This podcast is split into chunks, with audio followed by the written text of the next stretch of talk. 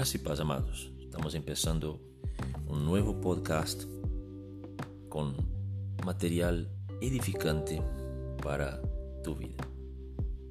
Deseo realmente que puedas estar disfrutando de estos materiales y que realmente pueda ser edificación y crecimiento espiritual para ti. Hoy quiero hablar sobre algo utilizando el texto del Evangelio de Lucas en el capítulo 22 del verso 39 al 46, que dice lo siguiente. Salió y se fue, como solía, al monte de los olivos, y sus discípulos lo siguieron. Cuando llegó a aquel lugar, les dijo, orad para que no entréis en tentación. Se apartó de ellos a distancia como de un tiro de piedra, y puesto de rodillas oró, diciendo, Padre, si quieres pasa de mí esta copa, pero no se haga mi voluntad, sino la tuya. Entonces se le apareció un ángel del cielo para fortalecerlo. Lleno de angustia, oraba más intensamente, y era su sudor como grandes gotas de sangre que caían hasta la tierra. Cuando se levantó de la oración y fue a sus discípulos, los halló durmiendo a causa de la tristeza, y les dijo, ¿por qué dormís? Levantaos y orad para que no entréis en tentación. Amados, en esta porción bíblica tenemos aquí algo muy interesante. Yo creo que te va a edificar tremendamente. Vamos a analizar verso por verso hasta llegar al punto principal que quiero tocar en este podcast. Pero fíjese, en el verso 39 vemos que Jesús tenía una práctica de oración. Él iba al monte de los olivos. Acá dice claramente cómo solía se fue. Esto no es para llevarnos a una cultura de monte, sino que Jesús fue ahí porque sería el lugar donde él podría estar solo y alejado de la gente para poder tener un tiempo de oración y comunión con el Padre. No es cierto que solamente cuando vas al monte tenés una comunión efectiva, como se enseña hoy. No, cualquier lugar donde puedes estar en paz, tranquilo y a solas con Dios es el lugar. Para Jesús, en aquel entonces era el monte.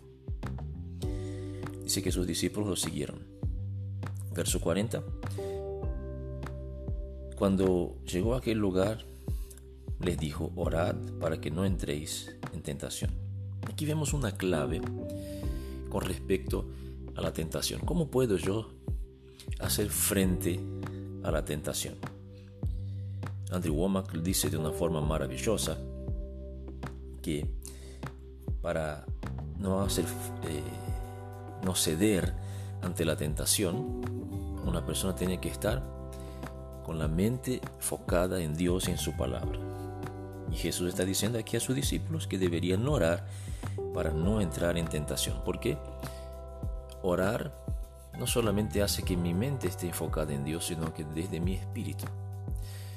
La oración alinea, pone en línea las tres dimensiones del ser humano, espíritu, alma y cuerpo, en comunicación con Dios.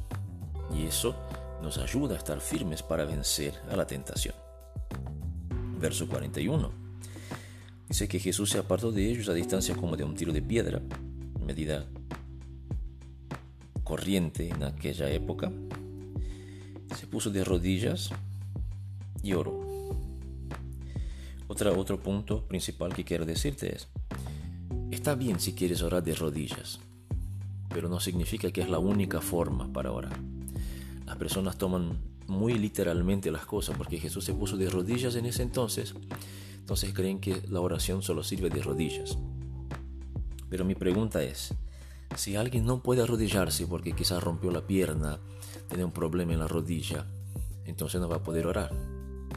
Piense conmigo y vea que estas cosas son muy tontas y en realidad no importa la posición del cuerpo. Vea bien, estoy diciendo que no debes orar de rodillas. Si quieres hacerlo, hazlo.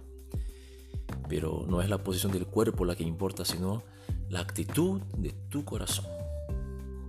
Amén. Entonces Jesús en el verso 42 empezó a orar diciendo, Padre, si quieres, pasa de mí esta copa, pero no se haga mi voluntad, sino la tuya. Fíjese, y aquí está el punto central de lo que trato en este podcast. Nosotros somos los que decidimos hacer la voluntad de Dios. Yo acostumbro decir que cada día, al despertar a la mañana, tomamos la decisión una y otra vez de obedecer a Dios. De hecho, en cada momento del día estamos tomando decisiones en favor de Dios y su palabra o en contra, en lo que vamos a comer, en lo que nos permitimos pensar, en las cosas que hablamos, en nuestras actitudes. Todo el tiempo estamos eligiendo y esto es nada más que ejercer nuestro libre albedrío. Vemos aquí Jesús y eso demuestra claramente que él estaba en la tierra como hombre, se había despojado de su poder, de su gloria y estaba aquí como hombre dando el ejemplo de un hombre lleno del Espíritu Santo. La forma de vida de una persona que obedece a Dios en la tierra. Y Él está externando al Padre. Y eso quedó registrado para que lo sepamos. Que aún Jesús también fue en contra de su propia voluntad. Él no quería ir a la cruz como hombre. Estoy hablando de la parte humana de Jesús. Pero él doblegó su voluntad y dijo, Señor, que sea tu voluntad y no la mía. Amados, nadie será un verdadero cristiano hasta que elija la voluntad de Dios por encima de la suya. Hasta que cada área de nuestras vidas no esté en línea con la palabra de Dios, no estaremos siendo verdaderos cristianos. Verso 43, entonces se le apareció un ángel del cielo para fortalecerlo. Fíjese, cuando decidimos por Dios, cuando aún externando quizás nuestra debilidad, nuestro temor, decimos, Señor, tengo miedo de esto, no tengo fuerza para esto, pero quiero tu voluntad. Hay gracia disponible y Dios aún envía ángeles para fortalecernos. No solamente Dios nos exige que hagamos su voluntad. No, no, no. Él aún nos ayuda, nos da la fortaleza necesaria, hace posible que podamos obedecerlo y cumplir su voluntad. En el verso 44 dice que Jesús, lleno de angustia, oraba más intensamente, sea la parte humana, angustiada pensando en la cruz y todo aquello que conlleva como ser humano. Y hasta el punto que su sudor llegó a ser como gotas grandes de sangre que caían hasta la tierra. La ciencia lo dice. Es perfectamente normal una situación de estrés extremo que esto puede suceder, pero no quiero entrar a esto. Verso 45. Cuando se levantó de la oración y fue a sus discípulos, los halló durmiendo, no por dormilones, no porque no querían orar. Acá se aclara muy bien, dice, los halló durmiendo a causa de la tristeza. Ellos entendían que, Jesús estaba a punto de, de cumplir lo que él dijo que iba a hacer. Y les dijo en el verso 46, ¿por qué dormís? Levantaos y orad para que no entréis en tentación. Fíjese que Jesús dijo dos veces en esta porción bíblica que ellos deberían orar para no caer o entrar en tentación. En el verso 40 y en el final de esta porción, el verso 46. ¿Por qué está diciendo eso? Porque él sabía que los pensamientos de ellos eh, estaban divagando con respecto a la ida de Jesús a la cruz, si era correcto, si no era correcto, si acaso él iba a morir y todo esto. El punto central aquí es, elija hacer la voluntad de Dios y tenga su mente ocupada en Dios para hacer frente correctamente a las tentaciones.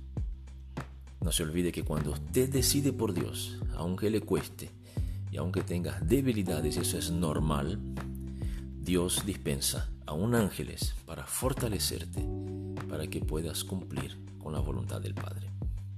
No se olvide que usted es bendecido con toda la bendición.